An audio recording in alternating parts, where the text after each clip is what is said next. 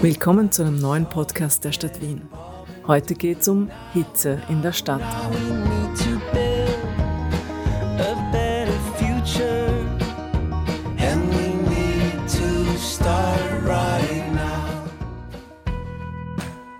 Heute geht es um Hitze, denn wir erleben immer mehr Hitzetage pro Jahr und das liegt, wie wir alle wissen, am Klimawandel. Aber wusstet ihr auch, dass wegen dem Klimawandel in Wien keine Kastanienbäume mehr angepflanzt werden? Und dass die Überschussmortalität an Hitzetagen bis zu 50 Prozent zunimmt? Darum hat die Stadt Wien unter internationaler Beratung einen Hitzeaktionsplan erstellt. Und er wird bereits umgesetzt und, ganz wichtig, jedes Jahr evaluiert. Und darüber wollen wir heute sprechen. Meine Gäste sind Professor Dr. Andreas Mazarakis. Ich bin von Haus aus Meteorologe, bin aber sehr früh in Kontakt gekommen mit der Biometeorologie. Da untersuchen wir die Auswirkungen der Atmosphäre auf die lebendige Umwelt. Andreas Januskowitz, Bereichsleiter für Klimaangelegenheiten in der Stadt Wien, äh, langjährig auch äh, mit Bäumen in Verbindung. Das heißt, ich bin langjähriger Forstdirektor der Stadt, habe da auch äh, sehr viel mit Klimathemen auch zu tun. Und ich bin Patrice Fuchs. Willkommen im Studio. Ich danke fürs Kommen. Gleich zu Beginn bitte eine Begriffserklärung. Und zwar, was ist der Unterschied zwischen Klimaschutz und Klimaanpassung?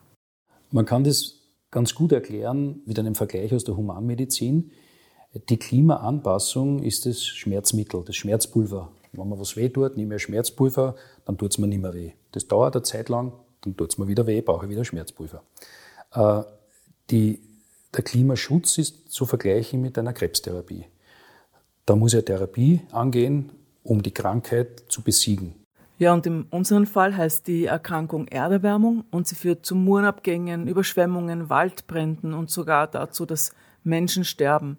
Werden wir das mit ein paar Solarpanelen in den Griff kriegen? Das ist mit ein paar Solarpanelen oder auch mit ein paar mehr Bäumen oder den Leuten in den Nachrichten die Info geben, äh, morgen ist Hitzewelle, nicht getan. Der Hitzeaktionsplan ist jetzt ein Maßnahmenkatalog für die Hitzeanpassung. Äh, Herr Mazarakis, Sie haben ja an der Erstellung mitgearbeitet. Was umfasst dieser Hitzeaktionsplan? Wir haben diese acht Kernelemente oder acht Bereiche die wir berücksichtigen sollen. Das eine ist zentrale Koordination und Zuständigkeit.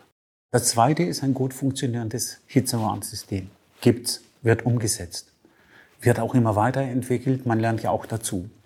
Das dritte ist, wie halten wir unsere Innenräume so, dass keine Belastungen dort auftreten können, vor allem bei Hitze. Das sind die Elemente der Information. Und dann kommen weitere Elemente. Das sind, und das ist eigentlich der Grund, warum die Hitzeaktionspläne geschaffen worden sind. Die sind ja eigentlich für die menschliche Gesundheit, also für den Menschen gewesen. Dass das ganze Gesundheitswesen dabei ist. Und hier ist auch nicht nur Information gedacht, sondern auch Fortbildungen beziehungsweise Schulungen des Personals. Es gibt noch ein Kernelement 7, das ist Kernelement 7, das ist Bauwesen und Stadtplanung.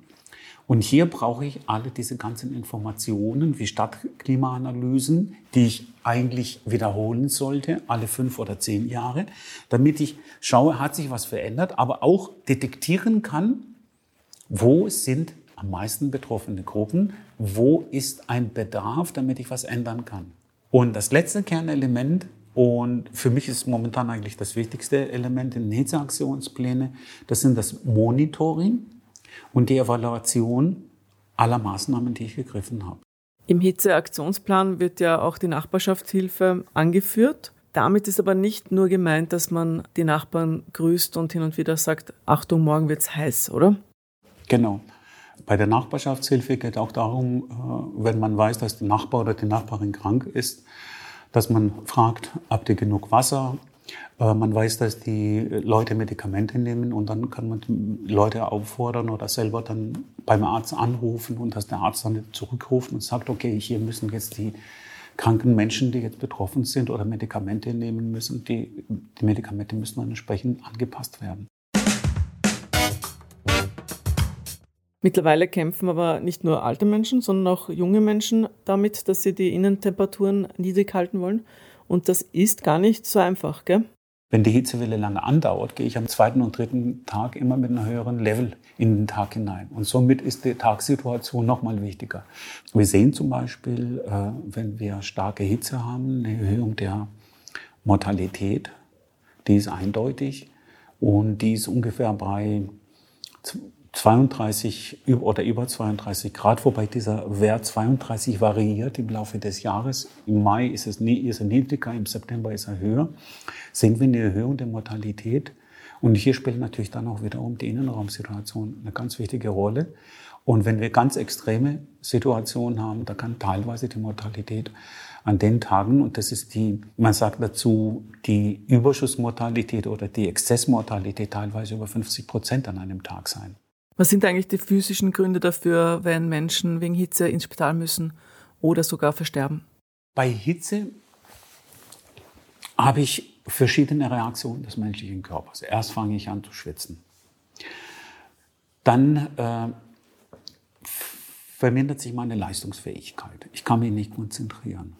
Dann geht es dann weiter, dass sich äh, meine Thermoregulation spinnt. Das heißt, funktioniert nicht mehr richtig, es können Hitzekrämpfe entstehen, ein Unwohlsein ist immer da, es können ein Hitzschlag äh, entstehen und auch die Hitzeerschöpfung. Mhm. Und dann fängt dann der menschliche Körper verrückt zu spielen oder hat schon vorher angefangen verrückt zu spielen. Und dann habe ich Organversagen, einzelne Organe oder Multiorganversagen und spätestens da müsste ich in die Klinik dann sein. Und wenn ich in eine Klinik reinkomme und es funktioniert nicht mehr alles richtig, das ganz Wichtige ist natürlich, ich muss immer schauen, dass ich mich nicht zu viel bewege und keine hohe Aktivität und viel Flüssigkeit zu mir nehme. Und wenn ich dann ins Krankenhaus eingeliefert worden bin oder auch zu Hause, ich keine Maßnahmen ergriffen habe, dann kann es natürlich auch zum Tod kommen. Achtung, jetzt kommt eine etwas blöde Frage. Und zwar, warum muss man eigentlich eine Hitzewarnung losschicken? Die Menschen sind doch nicht davon überrascht, dass es im Sommer heiß werden kann und wie viel Grad es hat, das steht ja eigentlich in der Zeitung. Das gilt, solange man einigermaßen gesund ist.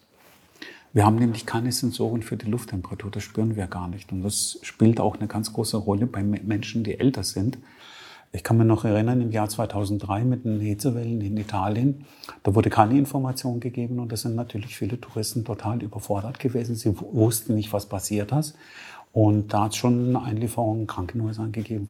Und insgesamt, wenn man äh, die Hitze quantifizieren möchte, wir schauen natürlich nur auf die Lufttemperatur, aber die Lufttemperatur ist nicht die einzige Größe, die wichtig ist. Ein ganz wichtiger Punkt in Bezug auf Hitze ist auch die Feuchte. Das heißt, 34 äh, Grad und trockene Luft ist auszuhalten, aber vielleicht 30 Grad und feuchte Luft ist weniger auszuhalten. Das ist mein Grund. Das, was wir schwitzen, das verdunstet nicht. Je feuchter das ist, umso kleiner oder niedriger ist die entsprechende Verdunstung.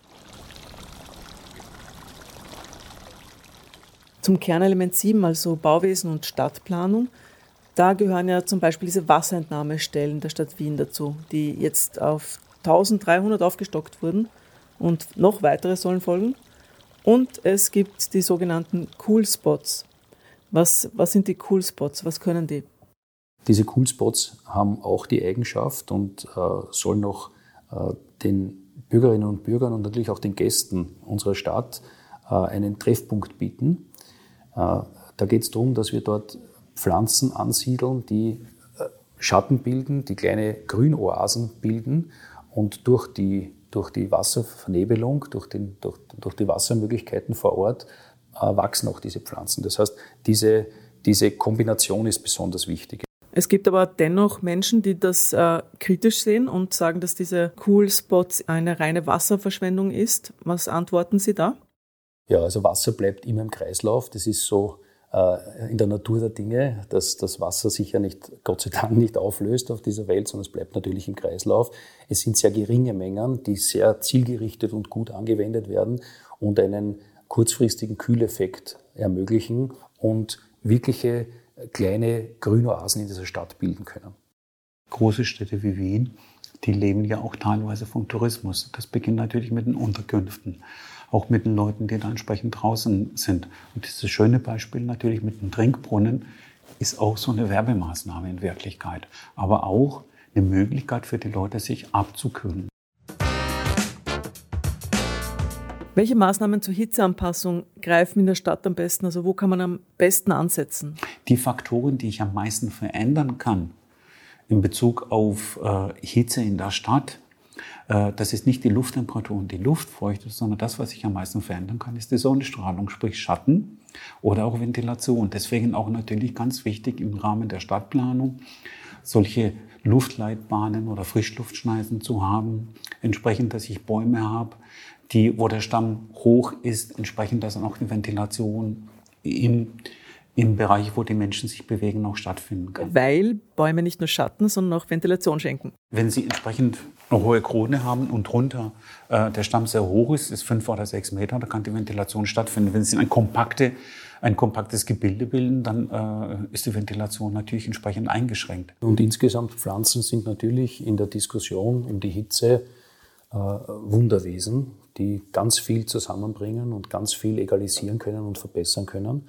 Wien hat noch dazu einen gewaltigen Vorteil, weil wir im Umfeld dieser Stadt und vor allem dort, wo der Wind herkommt, im Westen der Stadt, äh, den größten zusammenhängenden Buchenwald Europas haben, nämlich den Wienerwald.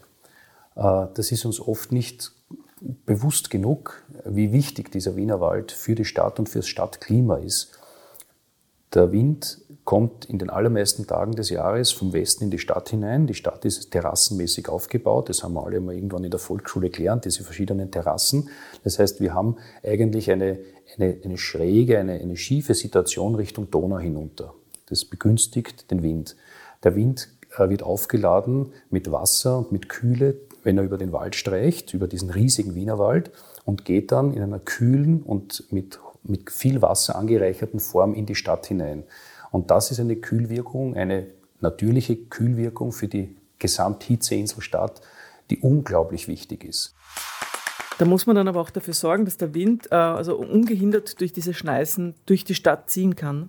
Das sind genau diese, äh, diese Kaltluftschneisen, äh, die wir ja auch detektieren können über, über, über Pläne, die es gibt.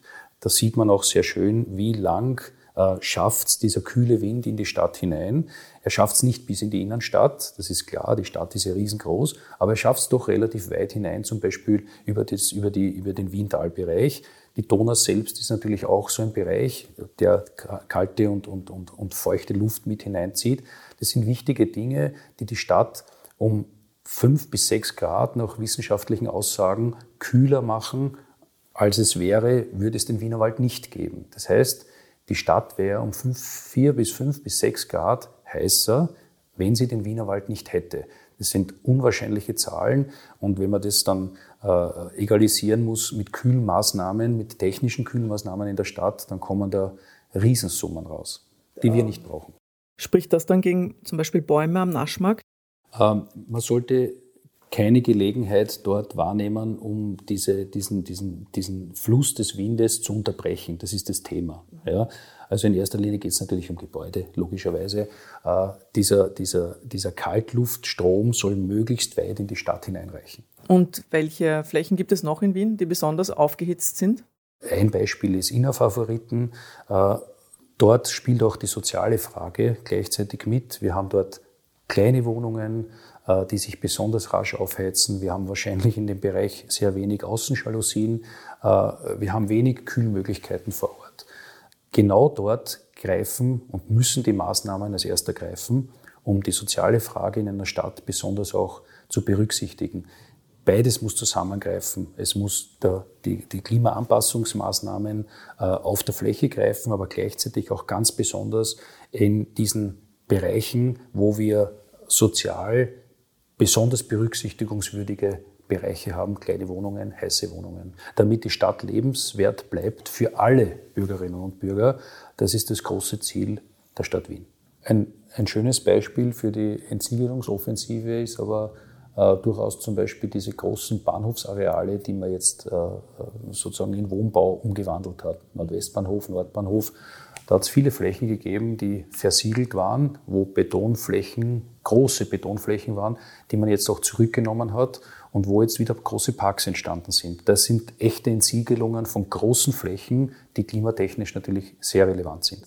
Die ganz wichtigsten Faktoren im Rahmen des Stadtklimas, äh, das ist auch ein wichtiger Punkt, ist, äh, das Umland hat ja auch ein Klima. Die Stadt ist ein künstliches Klima oder ein anthropogen erzeugtes Klima, weil der Mensch in den Städten lebt. Und wenn man sich anschaut, warum die Städte wärmer sind, dann fällt als erstes auf, dass Städte viel mehr Oberflächen haben.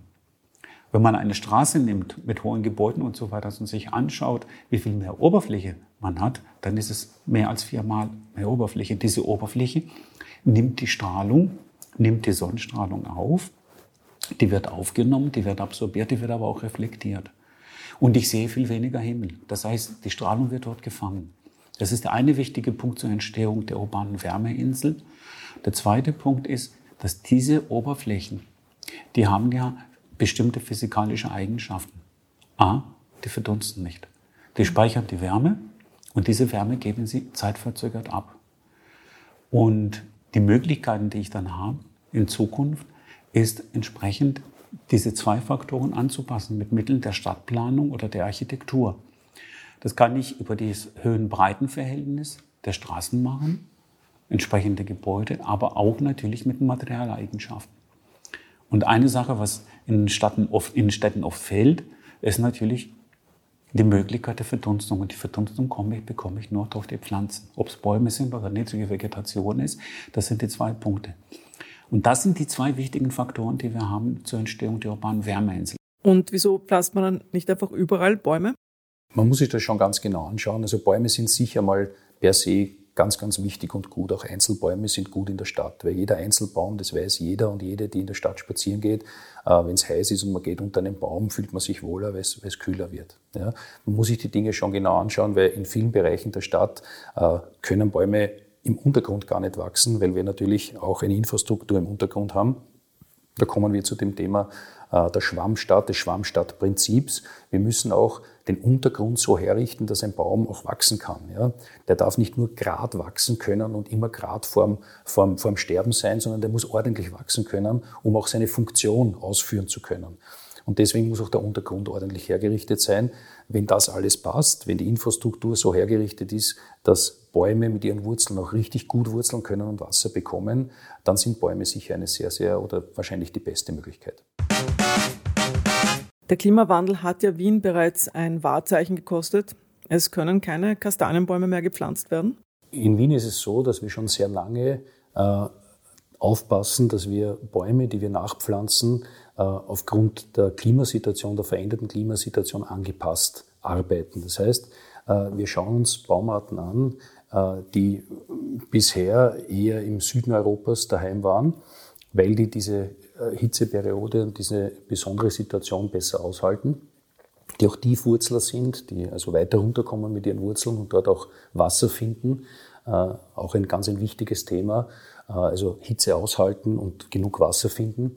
Und mit den teilweise neuen Baumarten, für Wien neuen Baumarten, werden wir möglichst gut und sehr gut jedenfalls in die, in die Zukunft gehen. Zum Thema Jungbäume gehört ja auch das Thema Bewässerung dazu, weil die brauchen ja sehr viel Wasser. Wie kann man da Wasser einsparen? Da, ja, da gibt es ja auch Wege. Ne? Das ist ein ganz ein wichtiges Prinzip, das in der Stadt jetzt auch schon seit vielen Jahren angewandt wird.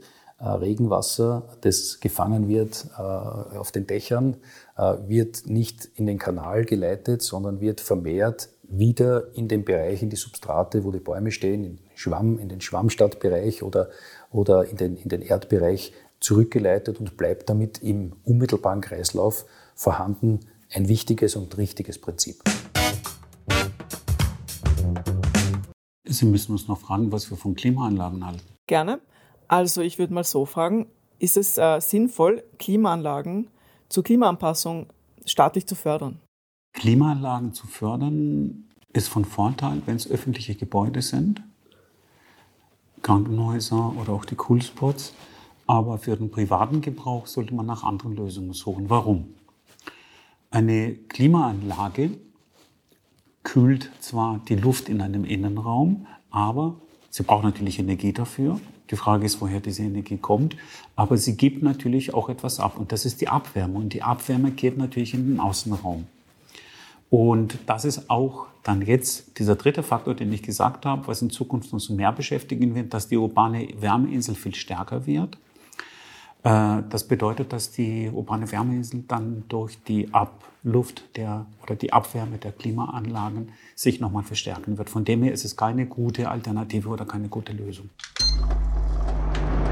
Sie haben gesagt, die Klimaanlagen kühlen ja nur die Luft und nicht die Wände. Die Wände aber sind die Wärmeträger. Die, man muss sich das Ganze so sehen, damit ein Bereich wärmer wird, vor allem in, äh, in einem Innenraum. Die ganze Wärme kommt durch die Oberflächen. Das heißt, da, wo sie beschienen sind. Das heißt, wenn ich die Sonne nicht reinlasse, erwärmt sich auch meine, mein Innenraum nicht. Das heißt, wann kühle ich dann? Ich kühle nur dann oder ich öffne die Fenster nur dann, wenn draußen kühler ist als drin. Und ich kenne das von meiner Mutter, sie hat es immer so gemacht. Sie hat auf der Ostseite in der Früh die Rollos runtergelassen, auf der Westseite dann äh, zugemacht und abends dann entsprechend dann noch umgekehrt. Das ist ein ganz einfaches Prinzip. Und man kennt das eigentlich auch aus den äh, Hotels. Äh, man ist in einem Hotel, geht kurz raus, nimmt seine Karte mit, die Klimaanlage schaltet sich aus, kommt eine halbe Stunde zurück und, und da ist es äh, sehr heiß drin. Das ist nur deswegen, weil die Luft gekühlt worden ist und nicht die Wände oder die Oberflächen gekühlt worden sind. Das heißt, äh, Klimaanlagen werden nicht gefördert. Aber was wird zum Beispiel gefördert? Bei den Förderungen ist es so, dass wir äh, sehr viel Förderungen in der Stadt haben in Bezug auf Vertikalbegrünung, also Fassadenbegrünung, aber auch Innenhofbegrünung und Dachbegrünung. Eine wichtige Maßnahme bei den Außenjalousien äh, findet bei Wiener Wohnern schon eine Zeit lang statt. Das ist ganz wichtig. Die Außenjalousien werden auf den südgeneigten Bereichen in der Sanierung und im Neubau bei Wiener Wohnern bereits standardmäßig eingebaut. Ganz wichtig für, die, für das Innenraumklima in den Wohnungen, eine, eine wahrscheinlich der wichtigsten Maßnahmen für die Wohnungen. Noch einmal kurz zurück zu den Bäumen. In den letzten Monaten wurden in Wien Bäume gefällt äh, und viele Menschen sind darüber sehr traurig. Ähm, wie kann man das vielleicht in einen Zusammenhang setzen? Dass der eine oder andere Baum aufgrund äh, von Krankheit, das darf man nicht unterschätzen, die Bäume haben ja auch Stress in dieser Stadt und da gibt es natürlich auch immer wieder Bäume, die, die sterben, weil sie das nicht aushalten oder weil sie schon alt sind. Auch, auch das kann sein. Ja. Also nicht alle Bäume werden 500 Jahre alt? Ja, nicht alle Bäume werden 500 Jahre alt und in der Stadt schon gar nicht, weil natürlich die Rahmenbedingungen in einer Stadt ganz andere sind. Das, das ist halt so. Ja, wir sind da nicht mitten im Urwald. Das muss man zur Kenntnis nehmen. Also das heißt, Bäume sterben und werden auch umgeschnitten, weil sie nicht mehr verkehrssicher sind, weil sie alt sind und weil sie, weil sie einfach sterben. Ja, das, das kann auch sein. Natürlich gibt es auch hin und wieder Individuen, die aufgrund irgendeiner Baumaßnahme oder irgendeiner anderen technischen Maßnahme auch umgeschnitten werden müssen. Auch das gibt's. Das, das, das, das soll man nicht äh, beiseite schieben. Sind nicht so viele, aber natürlich gibt's da die Diskussion darüber. Äh, letzten Endes erweitern wir aber den Grünraum innerhalb der Stadt in den Parks um circa 400.000 Quadratmeter. Das ist eine, eine wirklich große Fläche. Bei der Grünraumversorgung Wiens äh, haben wir uns zum Ziel gesetzt, von jeder Adresse, von jedem Wohnhaus Wiens in ein paar Minuten auf einer Grünfläche zu sein.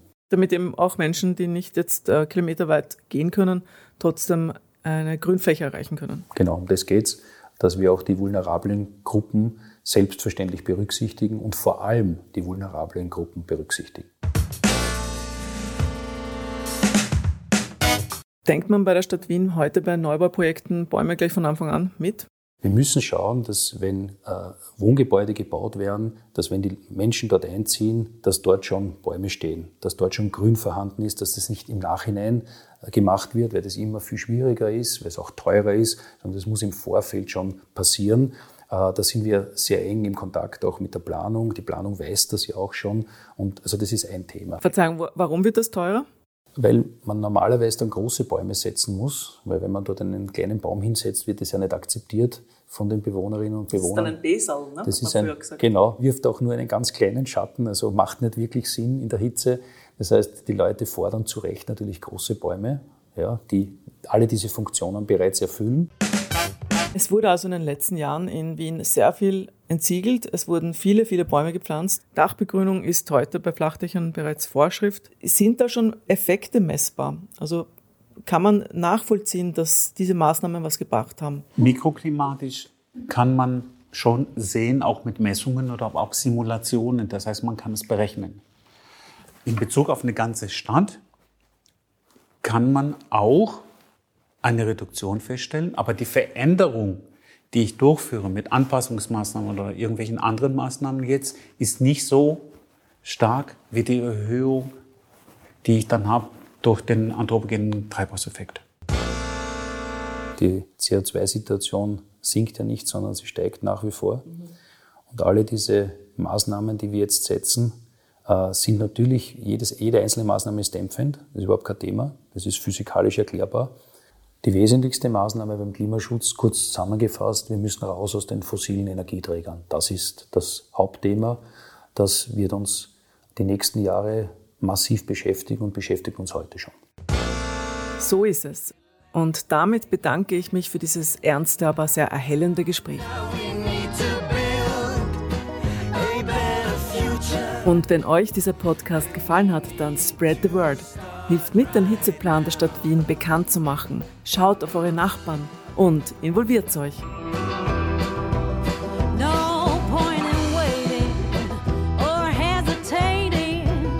Das war ein Podcast der Stadt Wien. Danke fürs Zuhören und besucht uns auf unseren sozialen Kanälen.